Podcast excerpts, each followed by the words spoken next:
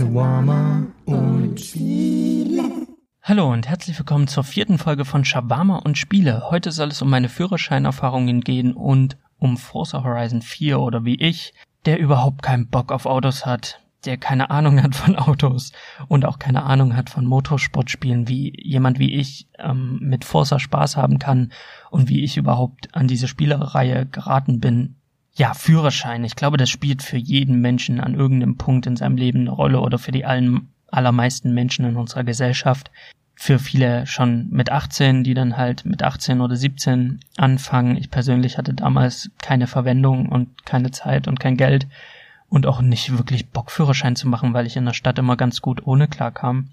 Hab mich aber dann dafür entschieden, ähm, mit 20 zu sagen, okay, ich habe jetzt Geld, ich habe jetzt Zeit und eigentlich ist es eine ganz praktische Geschichte. Dann hab ich ihn schon mal und wer weiß, ähm, vielleicht habe ich irgendwann mal eine Familie und dann brauche ich ein Auto oder ich habe einen Job irgendwo und brauche ein Auto und dann habe ich halt schon mal den Führerschein.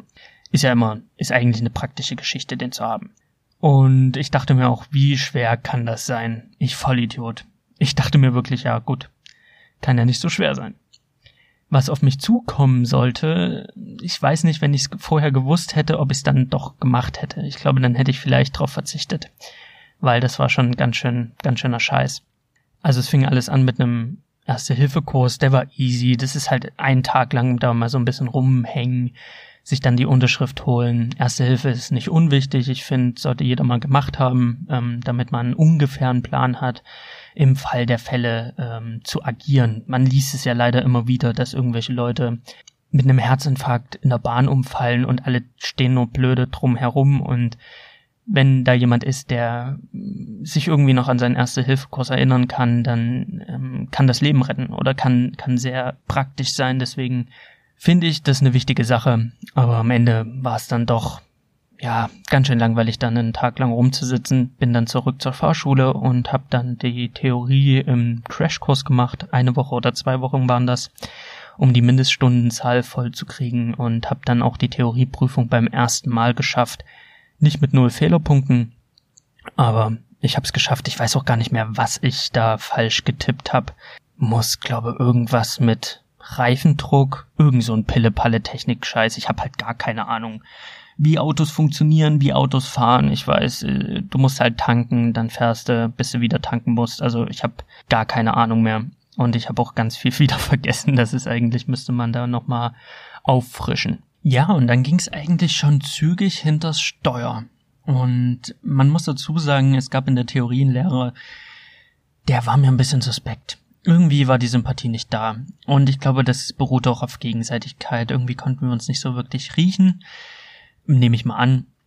Ich kann ja jetzt nicht wirklich für ihn sprechen, aber es war irgendwie die Chemie passte schon mal nicht in der Theorie im Unterricht. Er war auch so, ja, ein Klischee-Deutscher würde ich es jetzt bezeichnen, ohne das jetzt abwerten zu meinen. Ähm, also alle Klischees, die man Deutschen zuschreibt, hat er erfüllt.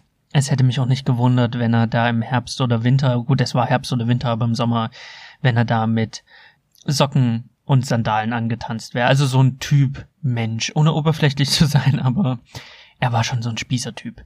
Und ich habe auch bei der Theorie, wenn ich eine Frage an ihn gerichtet habe, habe ich seine Antworten nie verstanden. Irgendwie hat er nie klare, konkrete Antworten gegeben, sondern so drum herum gequatscht und dann hatte ich am Ende noch mehr Fragezeichen als vorher. Und ich kam dann zu meiner ersten Stunde und dachte mir, fuck, du hast mit ihm. Also ich kannte so ein paar andere Lehrer und dachte mir, hm, wären mir alle lieber gewesen.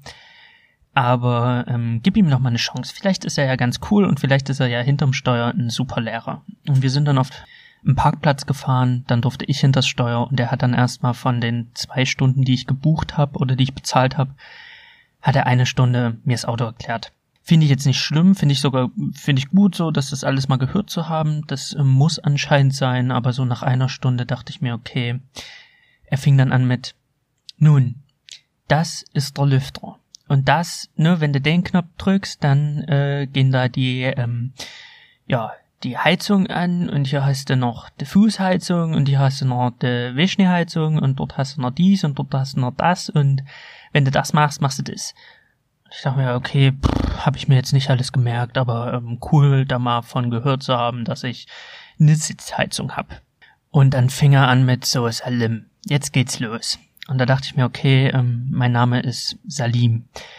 In Dresden ist es aber so, wenn man 22 Jahre in Dresden verbringt und dort aufwächst und Salim heißt, irgendwann resigniert man, irgendwann mal fängt man an, die Leute nicht mehr zu korrigieren, weil man dann nichts anderes mehr machen würde. Und einfach zu akzeptieren, dass man in Dresden verschiedene Namen hat. Von Salim über Selim, über Salim oder weiß ich nicht was. Es ist Salim und so schwer ist es von meiner Sicht nicht, aber ich habe irgendwann mal akzeptiert, dass ich ähm, über die Jahre hinweg immer anders genannt werde und es einfach nicht zu ändern ist. Ich war halt in der Fahrschule einfach der Salim. Also fuhr ich dann los.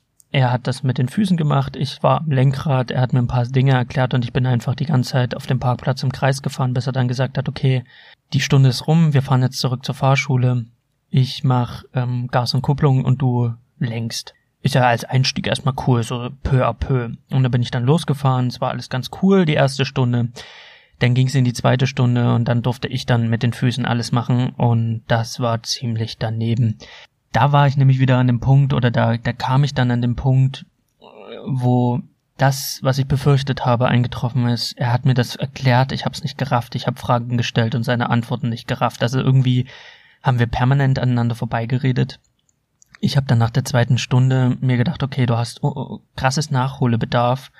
Ähm, bin nach Hause, habe YouTube-Videos angeguckt, wie lasse ich die Kupplung kommen, wie gebe ich Gas, habe das irgendwie so ein bisschen geübt im, im Privaten, weil ich es halt in der Stunde nicht gerafft habe und in der dritten oder vierten Stunde ging es dann schon ans Einparken und ich war völlig überfordert. Also wer mit Autofahren anfängt und das noch nie zuvor gemacht hat, es ist einmal das Tempo.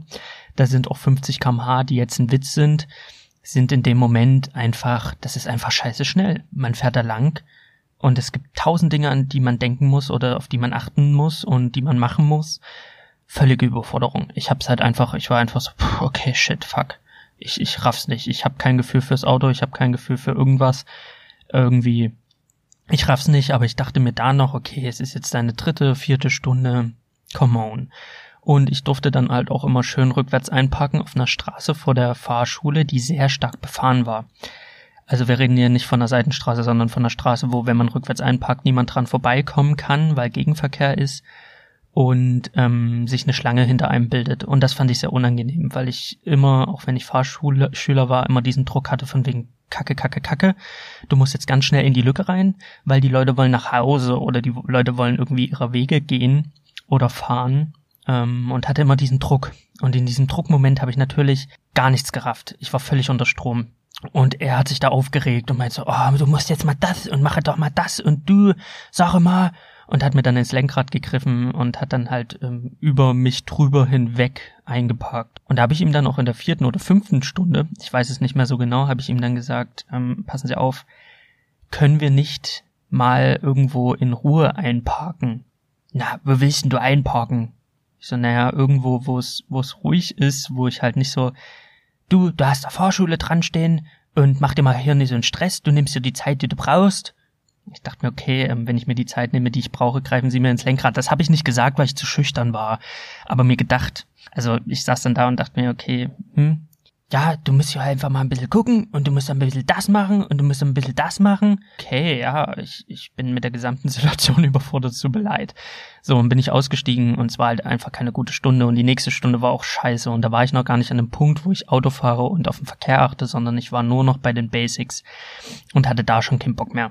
Aber ich habe es halt einmal angefangen und was ich anfange, bringe ich zu Ende. Also bin ich zur nächsten Stunde gegangen und zur nächsten und habe dann auch immer ihm danach gesagt, ich habe beim Einpacken kein Gefühl fürs Auto. Ich weiß nicht, wo das Auto anfängt und endet. Ich habe kein Gefühl für das Ding und entwickelt und es wäre schön, ein bisschen mehr Ruhe zu haben. Und da meint er nur, na, du, was willst du hier auch fühlen? Du sollst nie fühlen, Salim, du sollst es sehen. Du sollst das Sehen nie fühlen ja, also so habe ich das jetzt nie. Nur gucke doch einfach mal aus dem Fenster, dann siehst du doch, wo das Auto endet.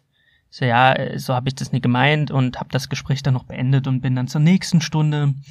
Hab ihm wieder gesagt, ich weiß nicht, wenn man bremst, so mit den Ampeln, wann soll ich am besten bremsen, ähm, wie, wie ist der Bremsweg, das sind Dinge, die lernt man in der Theorie, aber in der Praxis so ein Gefühl zu kriegen, ich bremse, ich bleib stehen, so, das hat mir einfach schwer, also es ist mir schwer gefallen Und er meinte immer nur so, na, das müsste einfach so machen. Und das müsste einfach lernen. Und das müsste einfach, und das kommt alles. Und hat mich da immer so abgetan, anstatt mir mal hilfreiche Tipps zu geben. Und ich bin gefahren und gefahren und die Fahrschule zog sich in die Länge. Nach drei Monaten saß ich immer noch mit diesem Mann im Auto. Und es gab dann einen Moment, da bin ich gefahren. Ich habe dann schon langsam angefangen, auf den ähm, Verkehr zu achten.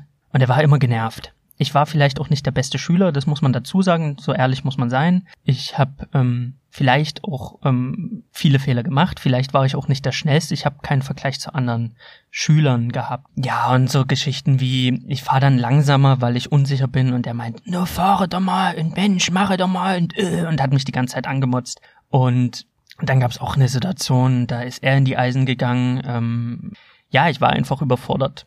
Ich war überfordert und wurde halt die ganze Zeit zusammengeschissen von ihm. Und in dieser Situation hat er dann gebrüllt und ähm, er hat sich dann auch immer, während wir gefahren sind, hat er sich dann halt auch immer über der Tür an diesem Handgriff festgehalten, wo ich mir dachte, okay, fahre ich wirklich so beschränkt, fahre ich wie ein Beschränkter? Jetzt, wo ich zurückblicken kann, als jemand, der Auto fahren kann, muss ich sagen, völlig überzogen. Ich habe, also so scheiße war es nicht.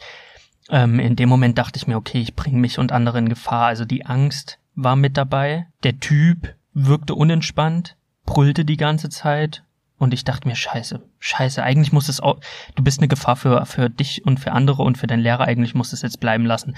Das war immer so ein Gedanke von mir. Auf der anderen Seite dachte ich mir, okay, du hast so viel Geld jetzt schon nach drei Monaten ausgegeben, du musst es jetzt zu Ende bringen und er ist der Lehrer, er muss es dir beibringen können. Und dann nach drei Monaten hatte ich eine Fahrstunde, ich weiß gar nicht mehr, was ich falsch gemacht habe brüllte er mich an. Du bist eine einzige Katastrophe. Das geht gar nicht. Es ist, also nee. Und da war der Punkt erreicht, wo ich gesagt habe, was?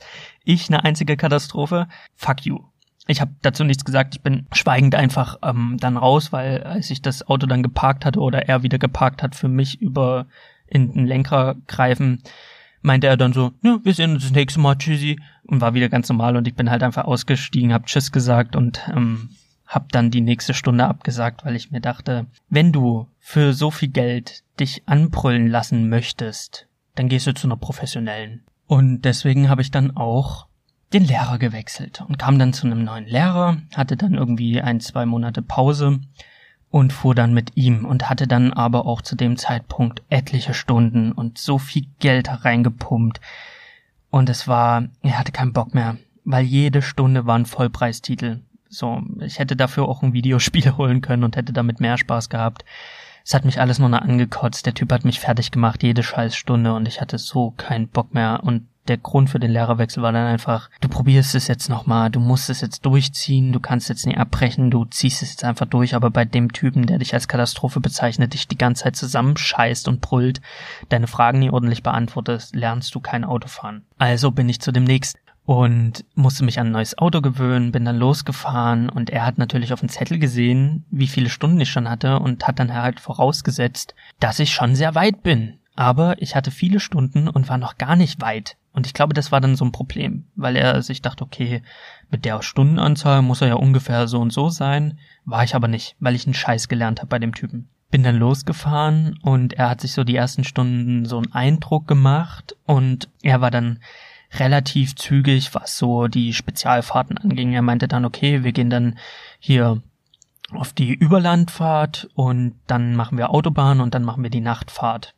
Und ich war nur, okay, ähm, alles klar, los geht's. Und er war schon sehr streng und er hat mich auch zusammengeschissen, aber es war so am Anfang noch motivierend für mich, wo ich sage, okay, der hat das gesunde Maß, weil ich bin, ich bin nicht aus Zucker, man kann mich auch mal zusammenscheißen, wenn ich Scheiße baue, man darf mich auch mal anbrüllen.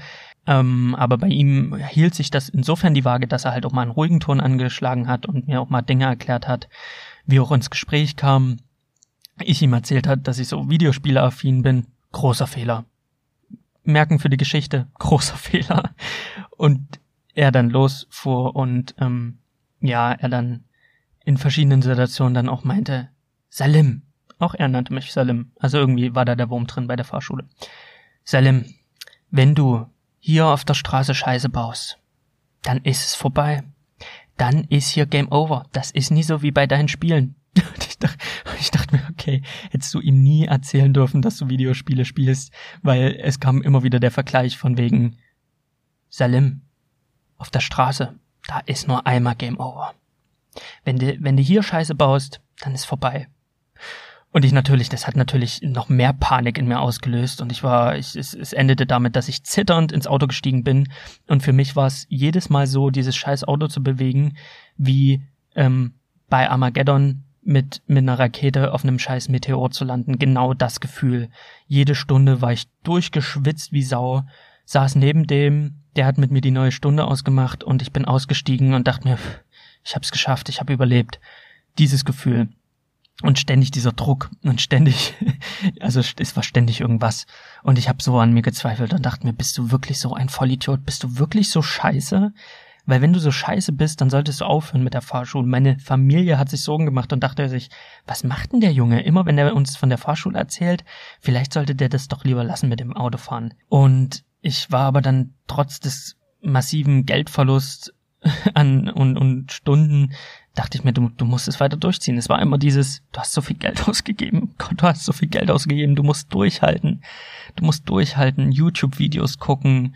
Und ähm, dann bin ich mit meiner Mutter auf so Probeparkplätze gegangen, auf so offizielle und hab geübt und geübt und ja, der neue Fahrlehrer ist dann mit mir zum Parken dann auch auf Parkplätze gegangen, wo es ruhiger war. Ich habe so langsam Stück für Stück gelernt und irgendwann gab es eine Stunde, da hat er gesagt, ich hatte lange nicht mehr so einen schweren Fall. Weißt du, ganz ehrlich, ich glaube, du bist sogar der schlimmste Fall, den ich jemals hatte. Und das war nach der Überlandfahrt, wo ich sagen muss, da sind mir halt zwei Sachen passiert, ähm, die hätten halt wirklich nicht sein müssen. Einmal habe ich überholt, sehr langsam, wo er gesagt hat, Alter, würdest du mal bitte Gas geben, wo er recht hat, ne? Kommt Gegenverkehr, muss man Gas geben. Mittlerweile, ähm, so rückblickend denke ich mir auch so, du Vollidiot, Salim. Aber ich glaube, das Ding war damals, dass ich einfach ähm, unsicher war. Ich war permanent, hatte Schiss, hatte Angst, Fehler zu machen. Und deswegen bin ich dann halt auch bei einem, ja, bin ich dann halt einfach dort an dem vorbeigekrochen, wo ich hätte eigentlich Gas geben müssen. Und bei einer Geschichte beim Linksabbiegen war ich mir nicht mehr sicher, okay, ich habe halt auf die Schilder geachtet, hab halt, ähm, war halt abgelenkt von der Sache und hab beim beim Abbiegen die Spur gewechselt. Im Nachhinein denke ich mir auch so, das ist, das ist, das geht gar nicht klar. Das geht überhaupt nicht. Da endet dann auch eine Prüfung. Du kannst halt beim Abbiegen kannst du nicht eine Spur wechseln. Das ist, ist halt ein No-Go. Und es ist auch ein einleuchtendes No-Go, weil du kannst nicht, wenn du da die Spur wechselst, kracht dir jemand rein. So kann, können tausend Dinge passieren. Ähm, war einfach dumm. Aber es war halt diese ständige Angst, die ständige Überforderung.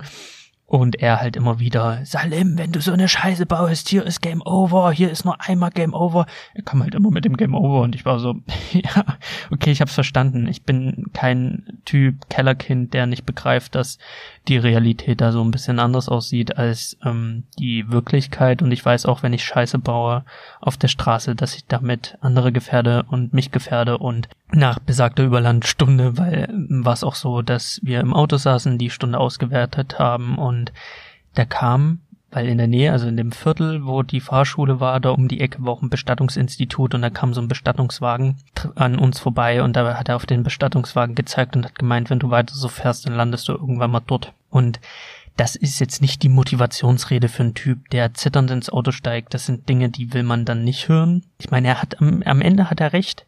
Der Lehrer hatte recht. Ähm, wenn du Scheiße baust, wenn du große Scheiße baust, gefährdest du andere und dich selbst und alle, die mit dir mitfahren. Das leuchtet mir alles ein. Aber ich finde diese, diese Angstmacherei, die, die hat ein hohes Maß ähm, angenommen. Und sie war einfach übelst übertrieben, streckenweise. So im Nachhinein gesehen, als ich das alles erlebt habe, war ich natürlich so in meinem Tunnel drinne, dass ich das nicht gemerkt habe, sondern mir nur dachte, okay, scheiße, scheiße, scheiße, du bringst noch irgendjemanden um. Mittlerweile denke ich mir so, pff, nee.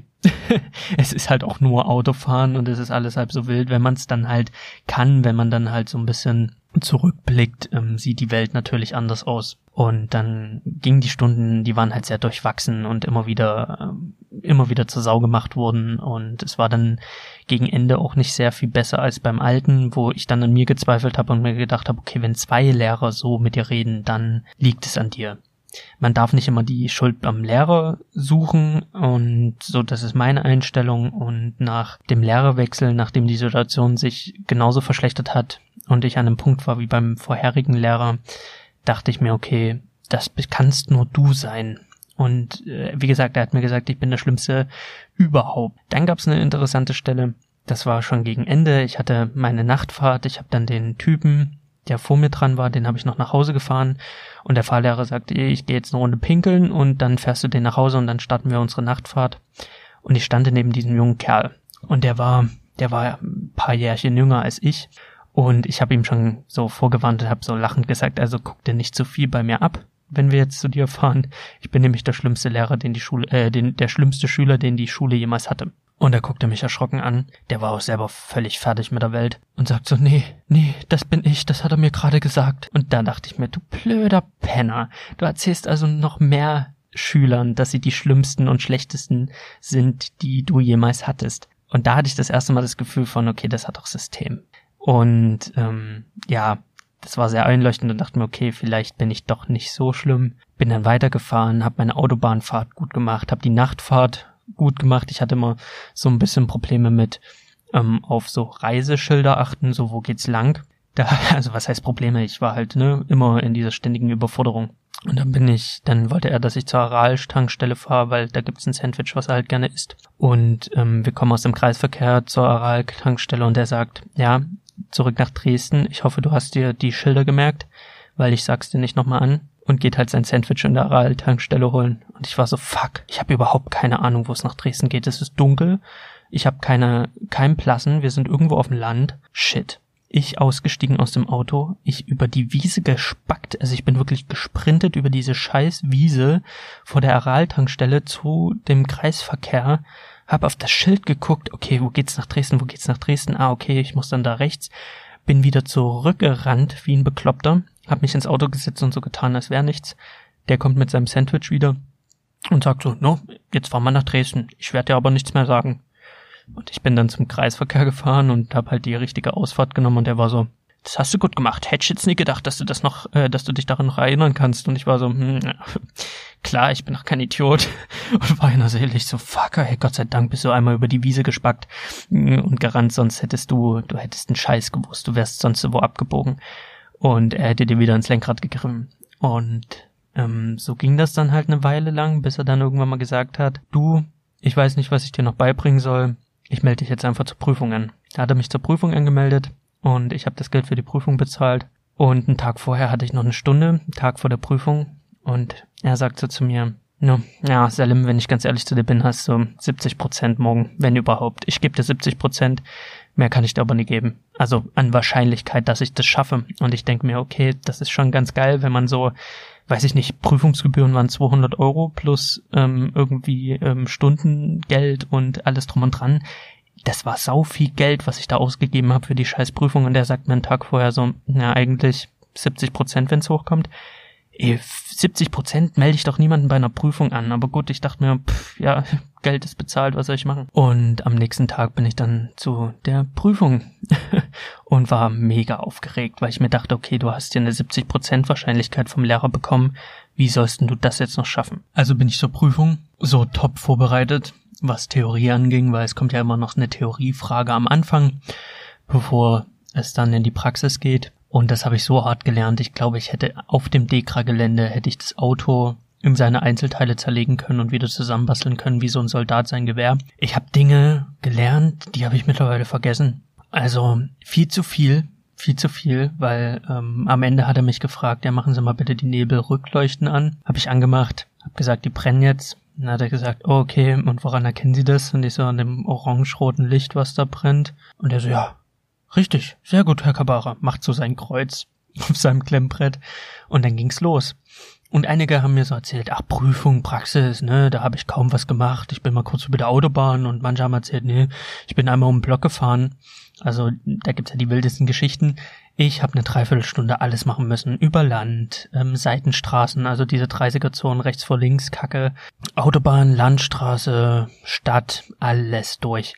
Und nach fünf Minuten komme ich an der Ampel und ich fahr los und die Kreuzung, da war ein Haus und ich habe das, das LKW, also den LKW-Fahrer, also den LKW nicht gesehen und der kommt um die Ecke gefahren und ne, so ein LKW schwenkt aus. Die Kreuzung war zu und ich bin voll auf die Eisen. Bremse so, also ich, ich habe eine Gefahrenbremsung gemacht in diesem Moment. Ähm, für alle, die, die nicht wissen, was es ist, das heißt einfach, du gehst so ins Eisen, das ist einmal nach, also du bretterst dein Bein gegen, gegen die Bremse, damit du so schnell wie möglich zum Stehen kommst. Ich glaube, das ähm, ja, beschreibt die Gefahrenbremsung am besten. Und ja, das waren Millisekunden. Ich guck vom, ich guck, ne, mich ruckt's nach vorne, ich guck nach oben, sehe den LKW-Fahrer in seinem LKW-Häuschen und er guckt nach unten. Also da weiß man, wenn der LKW-Fahrer nach unten ins Fahrerhaus von meinem Wagen gucken musste, war nicht mehr so viel Abstand bis zum Knall. Und ich dachte mir, nee, das kann doch nicht sein. Du bist fünf Minuten unterwegs und deine Prüfung ist jetzt schon zu Ende wegen so einer Scheiße. Am liebsten, das sind, ne, diese Gedanken sind Millisekunden. Am liebsten wäre ich ausgestiegen, hätte den LKW-Fahrer rausgezerrt und ihm einfach mal eine Backpfeife gegeben, weil ich war in dem Moment einfach nur so, fuck you. Den, den Prüfer hat's hinten vorgehauen, meinem Lehrer hat's vorgehauen. Und ähm, ich war so, fuck, okay, vorbei. Der LKW-Fahrer hat dann so gestikuliert, dass er sich entschuldigt und ähm, der Prüfer hat sich zu mir vorgebeugt und hat gesagt, das haben Sie sehr gut gemacht, Herr Kabara, und hat dann weiter den Weg vorgegeben. Vielleicht in der Aufregung, also ich denke mir manchmal, hast du es vielleicht übertrieben, so in deiner Erinnerung, aber nee, es war schon, es war schon heftig. Zack, Bremsung und ähm, nach fünf Minuten ähm, Puls bis weiß ich nicht wohin, mein Herz ist mir fast rausgerutscht. In dem Moment dachte ich, ich, ich habe irgendwas verkackt. Wer eine Gefahrenbremsung in dem Moment machen muss, der hat irgendwas verschissen. Aber anscheinend habe ich alles richtig gemacht, bin weitergefahren. Und dann war es eigentlich sehr entspannt. Alles nach Vorschrift, Spiegel, ne, ab und zu mal in den Rückspiegel gucken, ähm, Schulterblick. Ich habe wirklich 1A alles gemacht. Ich habe alles abgerufen. Und ähm, ja, der hat mich natürlich dann noch abbiegen lassen, um zu gucken, ob ich die Spur halte und solche Späße. Und ähm, dann hatte ich eine, einen kurzen bremslichen, brenzlichen Moment ähm, über Land. Das war so eine Überlandstrecke, da wusste ich als Dresden, okay, danach kommt die Autobahn. Und die war aber mit einem Tempolimit versehen. Aber ich habe nicht auf das Schild geachtet. Ich bin dran vorbeigefahren und habe im Rückspiegel dann gesehen, dass ähm, Tempolimits ähm, nur zur Fahrtrichtung ausgerichtet sind und keine Rückseite haben. Was eigentlich eine coole Idee wäre, wenn man das machen würde, weil dann könnte man im Rückspiegel nochmal checken, wie viel kmh man äh, fahren dürfte. In dem Moment war ich ziemlich aufgeschmissen und war so, okay, stand er jetzt 70, stand er 80 und ich bin gefahren 70, beschleunigt auf 75 und war dann so 76 und habe in den Rückspiegel geguckt, ob er irgendwie reagiert und dann kam aber schon die Aufhebung, wo man sich dann auch fragt, okay, für die paar Meter jetzt eine Geschwindigkeitsbegrenzung zu machen, ähm, Deutschland. Okay, ist anscheinend Deutschland. Mein Glück gewesen, weil so, das hätte ich völlig verkackt. Und dann bin ich halt weitergefahren und der Prüfer war durchaus zufrieden und hat mich dann noch mal eine Gefahrenbremsung vom Dekra-Gelände machen lassen. Und ich mach die und das ADAC-Heftchen auf der Rückbank liegend von meinem, ähm, von meinem Lehrer fliegt unten durch meinen Sitz in meinen Fußraum. Und ich musste dann noch auf den Parkplatz fahren, ich musste dann noch rückwärts einparken. Und beim rückwärts einparken merke ich, dass ich immer wieder beim Kuppeln, beim ähm, beim beim Gas geben, ne, also so leicht, ne, äh, beim Kuppeln, Gas habe ich dann nicht mehr gegeben, aber beim Kuppeln merke, dass ich ausrutsche auf diesem Scheiß, auf diesem Scheiß Magazin. Und das hat das ging mir so auf den Sack, dass ich beim rückwärts einparken kurz anhielt, in Fußraum gegriffen habe, um das rauszuholen, und mein Lehrer mich sofort zusammengeschissen hat. Der hat gesagt, lass das dort liegen. Oder irgendwie, irgendwie so, lass das jetzt, was machst denn du? So, hat mich halt so angezischt. Ich bin erschrocken, hab meine Hand hochgezerrt, hab dabei die Hälfte von seiner ADAC-Zeitung in der Hand gehalten, weil ich hab die einfach zerruppt und bin dann eingepackt und dachte mir, so eine Scheiße, kannst du die, kannst du die Zeitung nie einfach weglegen, kannst du die nie einfach so hinklemmen, dass sie nicht durch den, den Fahrerraum fliegt, weil es ist einfach in dieser, diesem Prüfungsstress, wenn du dann auf dieser Zeitung hin und her rutschst, es war, es war, also, ne, in diesem Nachhinein denkt man sich, es ist eine scheiß Zeitung, aber in diesem Moment, in der Aufregung, ist man einfach, so eine Scheiße, so eine Scheiße. Ja.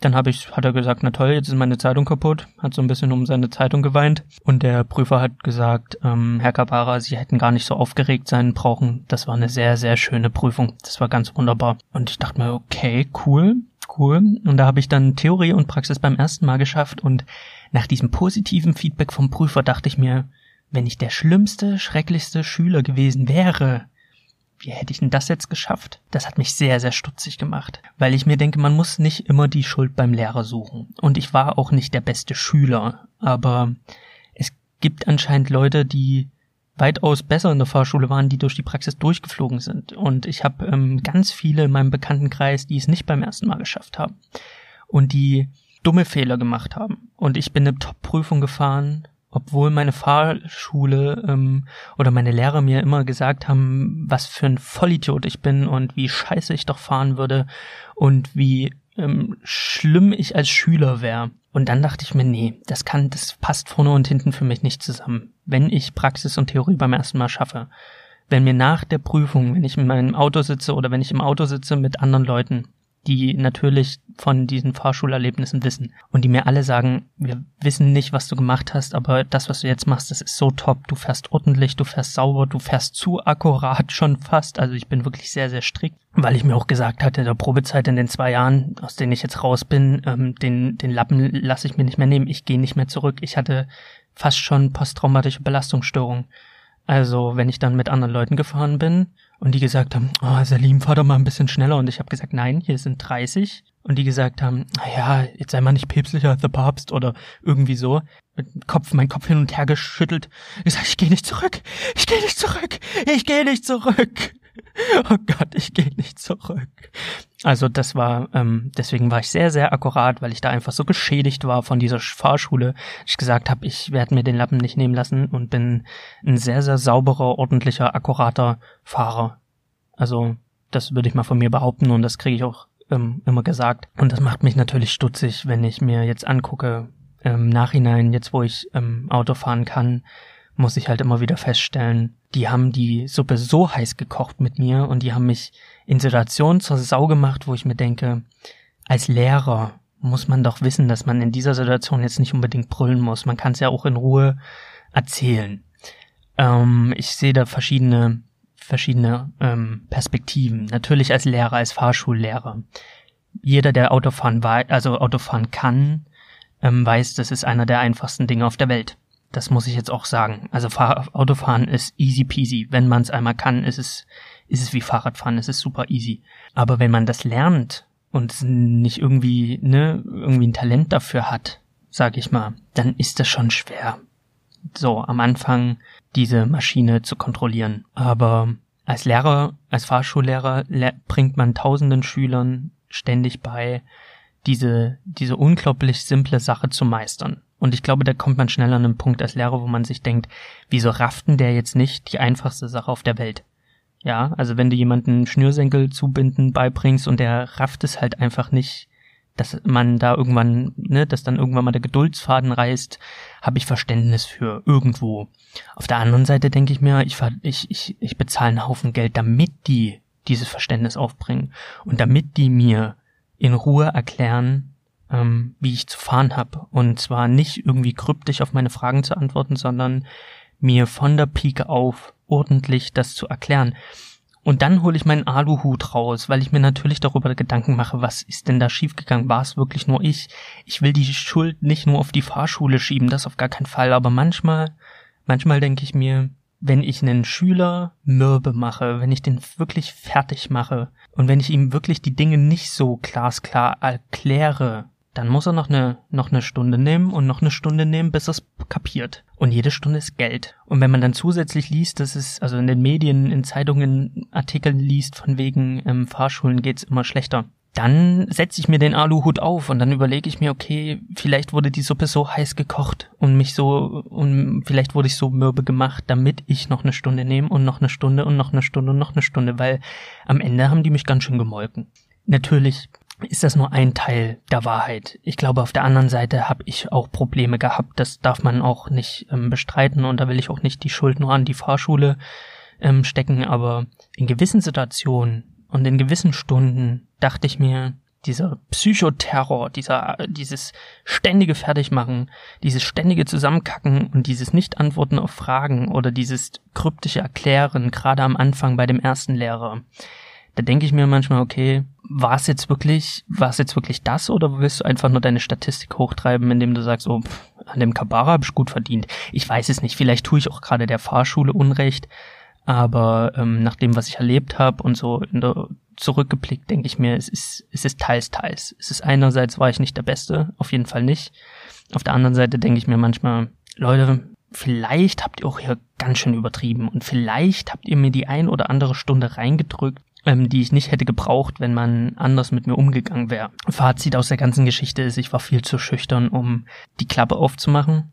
Ich habe mir viele Dinge einfach nur gedacht und für jeden, der in einer ähnlichen Situation steckt, wem würde ich sagen, Lehrer wechseln, notfalls Fahrschule wechseln, weil da draußen gibt es nicht nur Brüllaffen, sondern da gibt es auch Leute, die vernünftig und ähm, ruhig und pädagogisch wertvoll einem diese ganze Sache beibringt. Oder das Fahren ähm, so beibringt, dass es Spaß macht und die auch mit Härtefällen ähm, gut umgehen und sich das eben nicht bieten lassen, weil im Nachhinein denke ich mir, ich habe bezahlt, um mich zusammenscheißen zu lassen. Also wirklich, wie gesagt, da hätte ich auch zu einer professionellen gehen können, dass ich das so lange mitgemacht habe, das ist einfach dumm. Weil ich habe so viel Geld reingesteckt und vielleicht hätte ich dann beim dritten Lehrer ähm, bessere Karten gehabt. Bloß ich dachte mir beim zweiten Lehrer, okay, wenn der schon so mit mir ist, ja, dann, dann liegt's an mir. Dann muss es an mir liegen.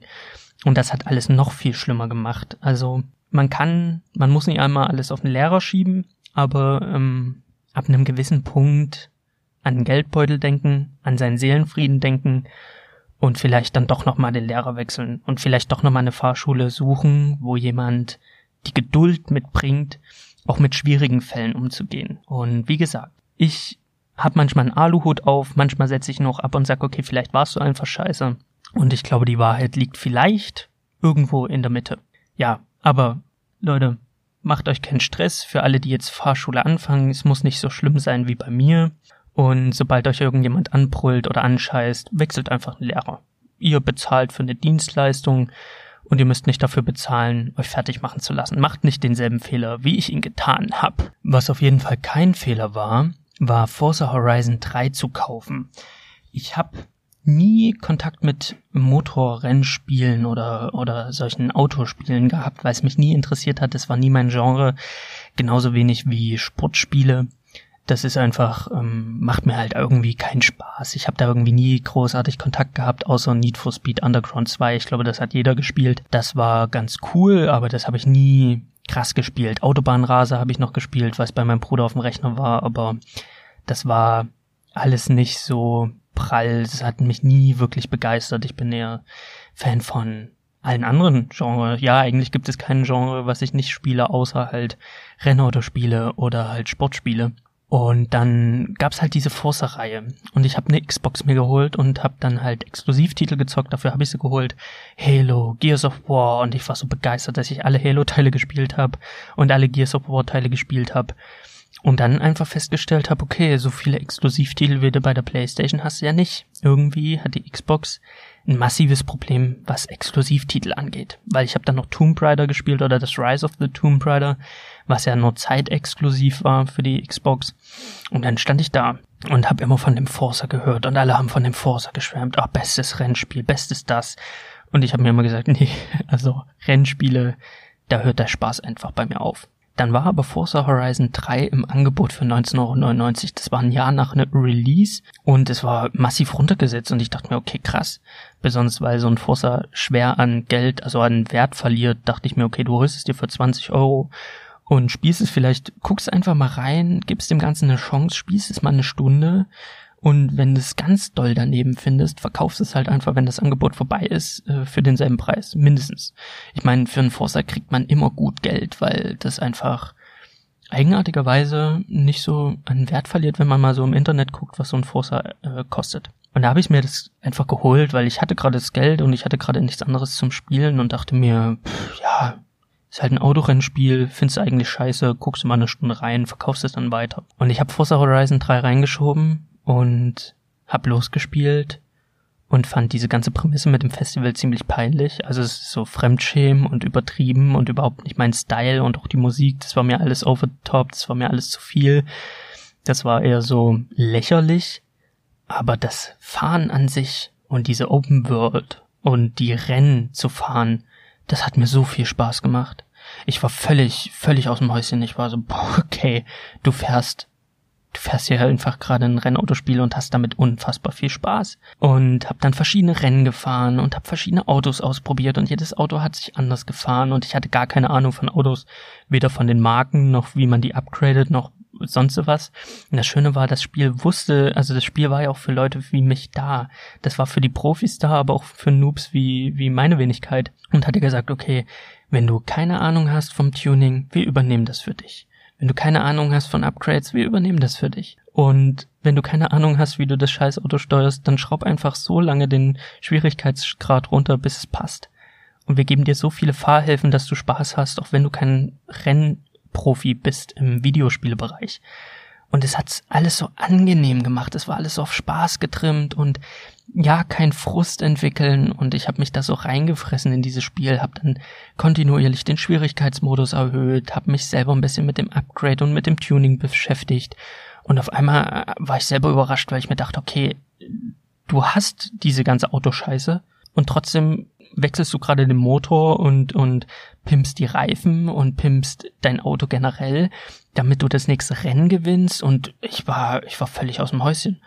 Hab mir Haufen Autos gekauft und bin da rumgefahren und hab die, diese wunderschöne Welt genossen und dieser Abwechslungsreichtum der Rennstrecken, also der Art und Weise von Rennen, also diese Überlandstrecken, die Crip-Rennen, die, die Tempo, die, die, die Sprintrennen, wo es dann halt wirklich nur um Tempo geht und in, bei dem einen macht es Sinn, mit einem Sportwagen zu fahren, bei dem nächsten nimmst du aber lieber einen Geländewagen und ähm, auch dieses ähm, Punkte sammeln, Erfahrungspunkte sammeln und dann in Fähigkeiten ähm, stecken, das war alles ziemlich cool. Die Story war daneben, das war alles ziemlich scheiße, aber ähm, das Spiel an sich hat unfassbar viel Spaß gemacht und ich habe sehr, sehr viel Zeit da reingepumpt und war völlig aus dem Häuschen.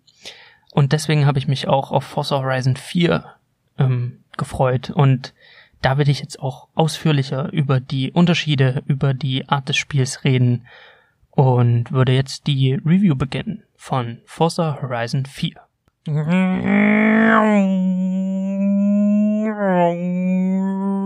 Forza Horizon 4, das Spiel, das es schafft, dass ich alter Automuffel hinter meiner Garage hervorkomme. Das Spiel, das den Kauf einer Xbox One rechtfertigt und da gibt es leider nicht so viele das beste Autorennspiel. Aber wieso ist es das beste Autorennspiel? Das ist ja die eigentliche Frage. Und wieso sollte man es sich vielleicht auch angucken, wenn man nicht so viel mit dem Genre ähm, anfangen kann? Zuerst einmal geht es bei Forza Horizon 4 oder bei der Horizon-Reihe immer ähm, um ein Festival, um ein Autorennfestival, die Geschichte ist ziemlich lame, die Geschichte kannst du eigentlich in die Tonne treten.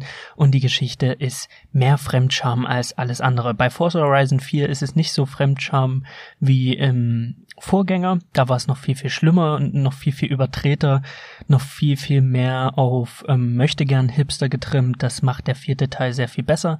Aber im Grunde genommen kann man das getrost ignorieren. Es ist die Rahmenhandlung dieser riesigen Open World, wo man als Rennfahrer ein Rennen nach dem nächsten bestreitet, dadurch Credits, also Geld verdient oder Ingame-Währung, um sich neue, bessere Autos zu gönnen, um sich Upgrades zu gönnen, aber auch ähm, Fans sammelt und diese Währung dann dafür sorgt, dass man noch mehr Rennen fahren kann und noch mehr Sachen in dieser Welt sehen und entdecken kann. Der Vorgänger hat noch in Australien gespielt und der Nachfolger spielt jetzt in Großbritannien und ich dachte am Anfang, okay, Australien ist schon ziemlich cool. Du hast Wüste, du hast einen Regenwald, du hast so viele abwechslungsreiche Gebiete. Großbritannien stelle ich mir mega lame vor und ähm, dachte mir, okay, wie wollen sie das nach Großbritannien bringen, nach Australien? Ist das der richtige Weg? Und ja, das ist es, weil ich überrascht war, wie abwechslungsreich ähm, das im Vergleich zu Australien ist. Und mittlerweile gefällt mir Großbritannien noch mehr als Australien. Natürlich gibt's keinen Regenwald mehr, man hat jetzt noch einen guten europäischen Mischwald, man hat ähm, Hügel und Berge. Das heißt, es geht noch mehr in die Höhe als bei, aus, bei als in, in Australien. Und du hast Edinburgh als große Stadt und der Rest ist halt große Flächen, Berge, Wälder. Es ist wunderschön. Es sieht bezaubernd aus, das Forza Horizon 4. Und es macht unheimlich viel Spaß, diese Welt zu erkunden. Ja, zu Beginn des Spiels ähm, wird man recht zügig eingeführt. Man übernimmt ähm, die Steuerung über ein Auto und muss halt schon sein erstes Rennen bestreiten. Und man wird in die vier Jahreszeiten, dem neuen großen Ding von Horizon 4, eingeführt. Das heißt, man fährt eine Strecke im Frühling, eine Strecke im Sommer, eine Strecke im Herbst, eine Strecke im Winter. Das Spiel zeigt einem sofort, okay, darum wird es primär gehen, um die vier Jahreszeiten und um die Veränderungen, die diese vier Jahreszeiten mit sich bringen. Im Frühling, ne, es taut, es ist ein bisschen rutschiger, also, ne, es ist ein bisschen nasser, im Sommer brennt die Sonne auf den Asphalt und im Herbst wird's dann schon matschig und ungemütlich und im Winter äh, hat man dann die klirrende Kälte, man hat Eis und Schnee und jede Jahreszeit verändert natürlich das Fahrgefühl und auch die Spielwelt ähm, verändert sich im Aussehen natürlich. Im Winter schneit es, es ist wunder wunderschön. Im Herbst hat man ähm, tolle bunte Wälder. Der Sommer ist ein bisschen lame, muss ich sagen. Der Frühling, ja, es ist halt Frühling und Sommer. Da gibt es ähm, coolere Jahreszeiten, nämlich den Herbst und den Winter. Und nach dieser kurzen Ein ähm, ja, Eingewöhnungsrunde entlässt das Spiel mich halt auch schon in die Open World und die ersten Icons ploppen auf auf der Open World und man hat dann freie Wahl, welche Rennen fährt man. Es gibt ähm, Straßenrennen, das sind so ganz klassisch Rundenrennen oder von A nach B Rennen übers, über den Asphalt wo man dann halt sich raussuchen kann, mit welchem Auto man das bestreiten, bestreiten möchte. Aber im Grunde, Grunde genommen finde ich die Rennserie ist so Classic. Da muss man nicht so viel beachten. Beim Querfeldeinrennen, da fährt man dann eher mit einem Jeep über, über Landschaften, da hat man dann keine feste Straße, sondern brettert übers Feld, macht sich mit einem Sportwagen dann weniger günstig. Dann hat man noch die Straßenrennszene, das sind so Underground-Rennen, so ein bisschen auch verboten getrimmt. Das Ganze ist natürlich völlig lächerlich mit dem, ja, das ist nicht zum Festival gehörig und das ist so ein bisschen Underground. Es ist jetzt kein Need for Speed Underground, aber ähm, es ist so ein bisschen illegale Straßenrennen mäßig ähm, aufgepimpt. Und man hat halt die Dirt-Rennserie, wo es dann halt wirklich querfeldein durch den Schlamm geht und ähm, Beschleunigungsrennen und Driftrennen und all solche Sachen. Also es gibt verschiedene Rennarten und je nachdem, welche Rennart man wählt, sollte man auch sein Auto wählen und es bringt eine bunte Mischung, einen bunten Blumenstrauß, der dafür sorgt, dass man lange am Ball bleibt. Also es kommt keine Langeweile auf, weil wenn man keinen Bock mehr hat, ständig im Kreis zu fahren, dann nimmt man halt die Querfeld-Ein-Serie oder man ähm, hat Bock auf so ein bisschen Underground-Feeling im Dunkeln durch Edinburgh zu Rasen, dann nimmt man halt die Straßenrennen. Also man hat da eine, einen bunten Mix aus Rennarten, die dann dafür sorgen, dass keine Langeweile aufkommt. Und bei all diesen verschiedenen Aufgaben kommt dann auch schon der Segen und der Fluch von diesem Spiel zu, zum Vorschein. Man hat einerseits so viel zu tun, man hat so viel Inhalt, man kann so viel ähm, verschiedene Sachen in dieser in diesem Spiel machen, das ähm, sehr sehr langsam oder kaum Langeweile aufkommt, weil man ständig irgendwas zu tun hat. Ja, der Fluch an der ganzen Geschichte ist, ähm, nach einem übertrieben langen Intro, wo alle vier Jahreszeiten vorgestellt werden, fängt das eigentliche Spiel an und man wird zugeballert mit Icons. Ich persönlich bin ein Typ, ich ähm, beende gerne, also ich bin, ich bin bei Open World Titeln immer so, ich muss halt jedes Fragezeichen, jedes Icon muss ich einsammeln, aufdecken, erledigen, abhaken. Das ist halt einfach mein Ding und ich muss das machen und Forza erschlägt ein und gerade wenn man drei abgeschlossen hat, kommen nochmal fünf dazu, so ungefähr. Ständig ploppt irgendwas auf dieser Spielkarte auf, ständig hat man irgendwas zu tun und es wird sehr, sehr schnell unübersichtlich. Ich finde aber bei Forza Horizon 4 ist das, ähm, ist die Icon-Größe, also die, ja, die, die Marken auf der Landkarte sind ähm, schöner und größer und nicht so klein und piepslich wie bei Forza Horizon 3. Das macht das allen, alles in allem ein bisschen übersichtlicher und ähm, man erkennt ein bisschen leichter, was hat man jetzt schon erledigt und was nicht. Das ist bei Forza Horizon 3 leider ein wenig ähm, chaotischer als äh, jetzt bei dem neuen Teil. Das ist so ein kleiner Haken, dass man halt ein bisschen erschlagen wird, aber da ist halt auch der Vorteil, dass man eine freie Auswahl hat zwischen diesen ganzen Rennarten und man halt auch Nebenaufgaben erfüllen kann, wie ähm, Blitzer rasen, also schnell an einem Blitzer vorbeirasen oder irgendwelche Stunts machen und jetzt beim neuen Teil kann man auch Nebenmissionen annehmen, wo man dann irgendwelche krassen Stuntrennen für irgendeinen Film, weiß ich nicht, schieß mich tot, ähm, machen muss. Also sehr, sehr abwechslungsreich, sehr, sehr viel zu tun.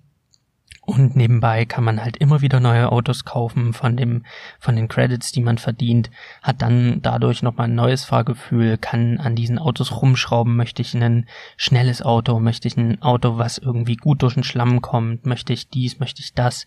Wenn man sich damit nicht beschäftigen will, dann bietet das Spiel einem ständig an, okay, du kannst halt auch ähm, eine vorgefertigte Upgrade-Version jetzt runterladen. Du kannst das Auto lackieren, du kannst es umgestalten, du kannst Du kannst so viel machen, dass ich ähm, glaube, hier in diesem Podcast nicht alles aufzählen kann. Aber im Vordergrund steht halt immer dieser Rennspaß, diese Freude am Fahren und diese Freude ist einfach gegeben dadurch, dass dieses Spiel sich unglaublich gut steuern lässt. Also es ist so intuitiv, dass ich das, ich kann den Controller meiner Mutter geben und die hätte genauso viel Spaß wie meine kleine Schwester oder ich. Also dieses breit gefächerte, ähm, das hat der, der dritte Teil geschafft, das hat der vierte Teil geschafft und ähm, ich kann aber jetzt auch mittlerweile den Schwierigkeitsgrad höher schalten und höher schalten, damit es spannender bleibt. Und immer wenn man den Gegner zu hart abhängt und zu stark gewinnt, dann bietet das Spiel halt auch immer an, den Schwierigkeitsgrad kontinuierlich zu erhöhen.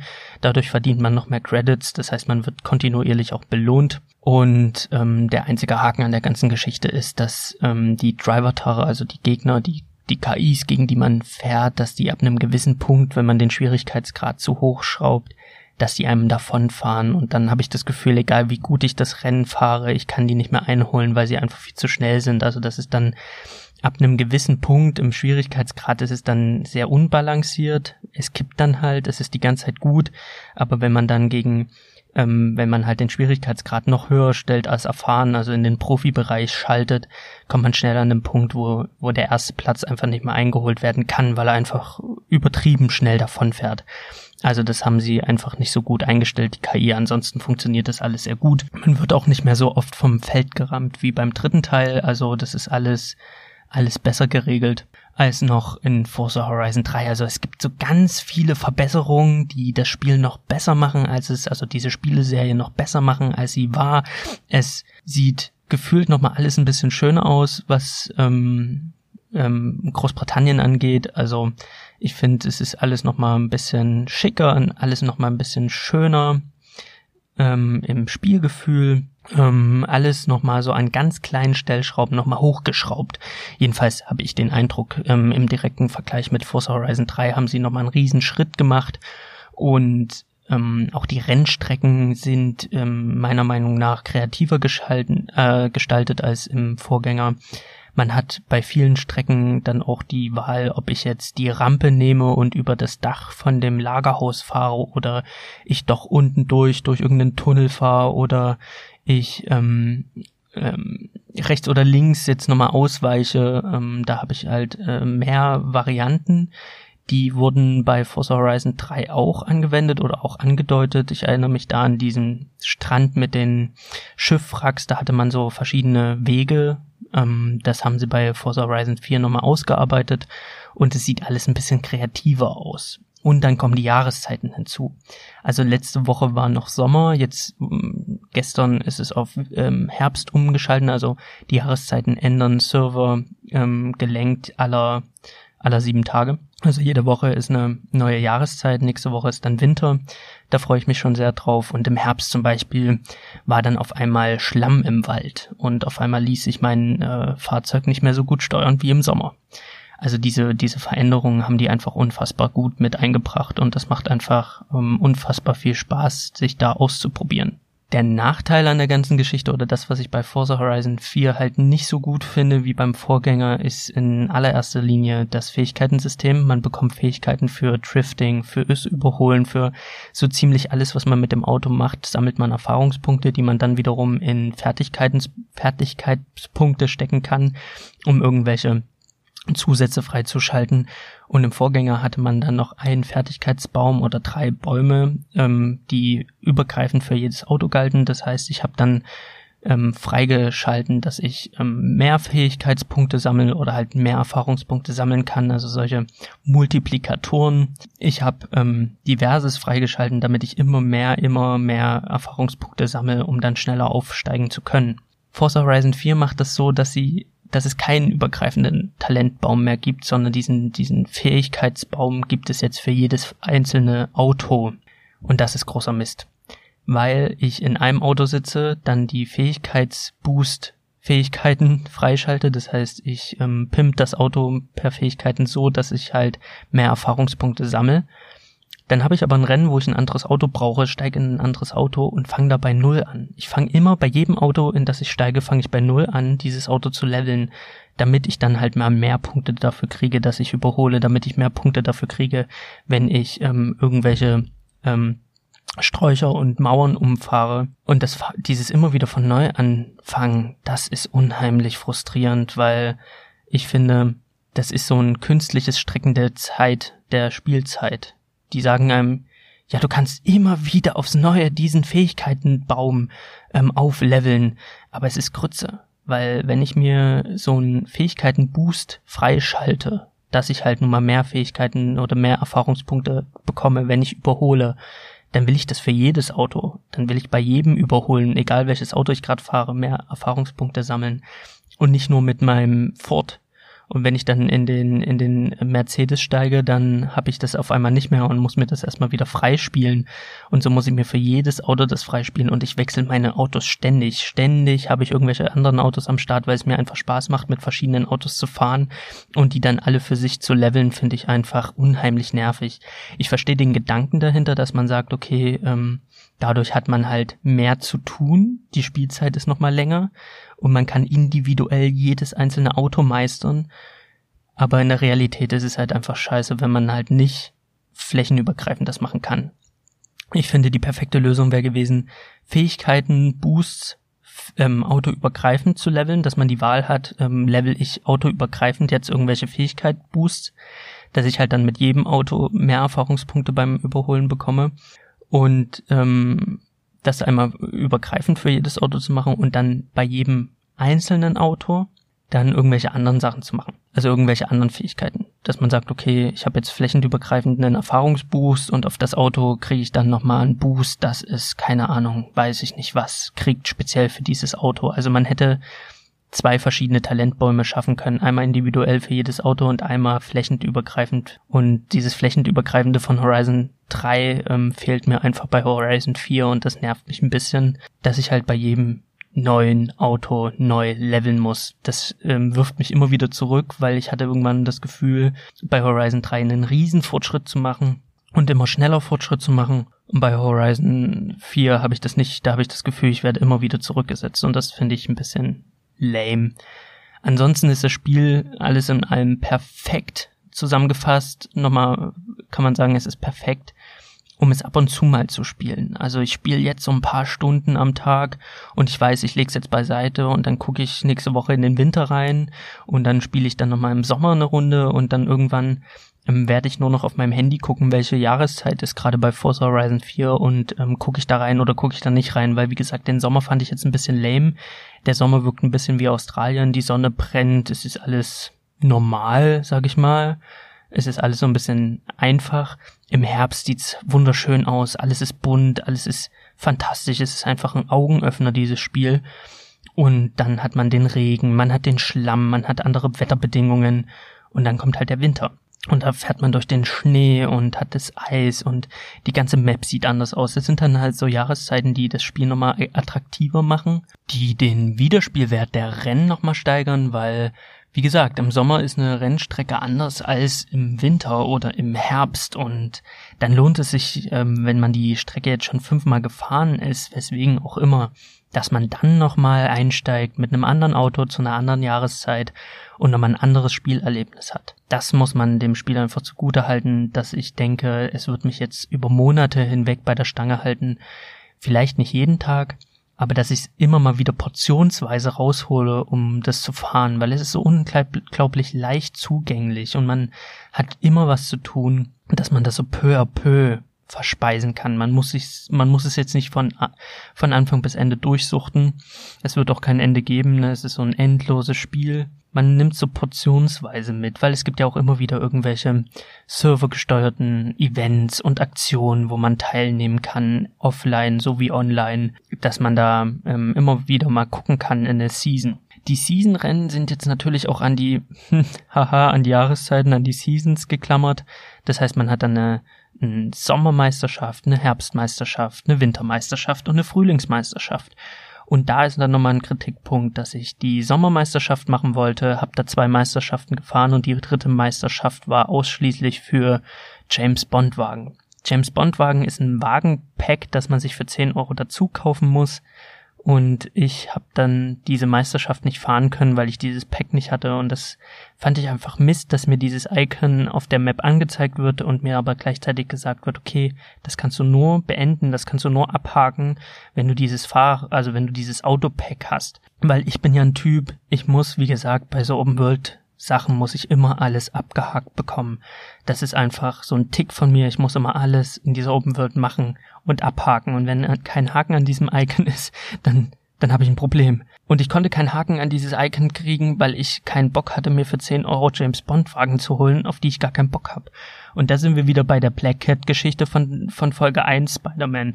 Ich finde Zusatzinhalte völlig in Ordnung. Ich finde es völlig in Ordnung, wenn man DLCs macht. Aber dann lasst sie als Zusatzinhalte und packt sie nicht so dämlich in die Main, also in die in die Hauptstory oder in das ähm, Hauptspiel. Also man kann ja sagen, das gibt es, diese Meisterschaft, aber ich zeige sie erst an, wenn das Kartenpack erhalten wird, weil das ist halt wirklich so unglaublich cheesy, dass man die Meisterschaft anfängt man fängt sie an, dort steht dann wähle dein Auto. Wenn du das Auto anwählst, kommst du automatisch in den Microsoft Store und dort steht dann halt praktisch, ja, klick jetzt hier auf kaufen und kauf dir für 10 Euro die Autos. Und da habe ich keinen Bock drauf.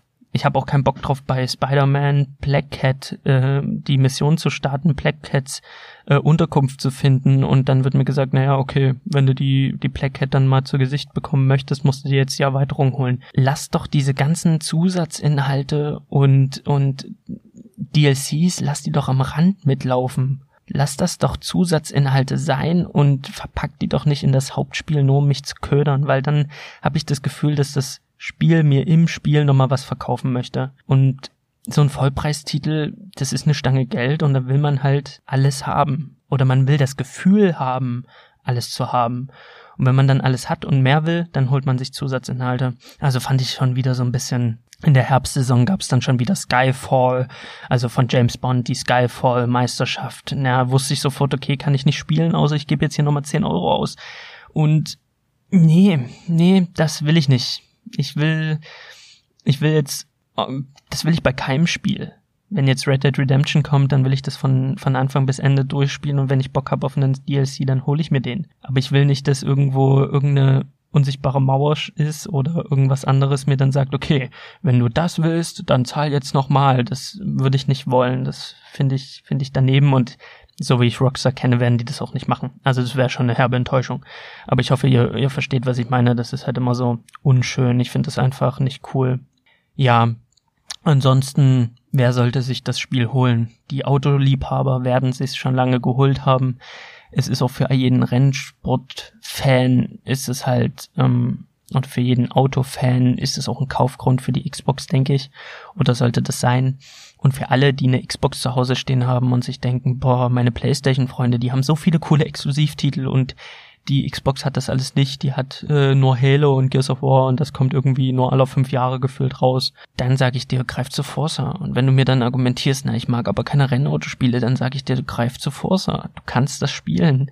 Und du wirst damit viel Spaß haben, auch wenn du mit Autos nicht klarkommst, auch wenn du dich null für Autos interessierst, denn ich interessiere mich null für Autos. Autos sind mir scheißegal, ich kenne keine einzige Automarke, ich kann die nicht auseinanderhalten, aber beim, bei, beim Forza-Spielen, da werde ich zum Profi, dann weiß ich ganz genau, ah, okay, ja, hier dieser Ford und dann muss ich hier die Reifen und dann muss ich nach die Bremse und das und da tunen, damit es gut um die Kurve geht und damit ich das äh, Rennen schaffen kann. Und auf einmal finde ich mich wieder in, in einem Autoparadies dies und habe damit unfassbar viel Spaß, obwohl ich damit eigentlich nichts anfangen kann. Also, ob du jetzt, wenn du eine Xbox hast und du denkst dir so, hm, ich hätte mal wieder Bock auf ein richtig, richtig gutes Spiel, dann hol dir Forza, auch wenn du mit Rennautospielen nicht so viel anfangen kannst.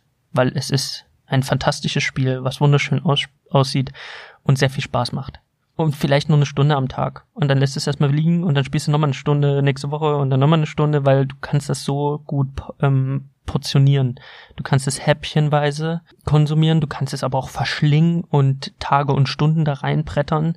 Du kannst auch Tage und Stunden reinbrettern und dann halt erstmal ein Jahr pausieren und dann wieder einsteigen. Es ist halt dieses, du steigst halt immer wieder mal ein.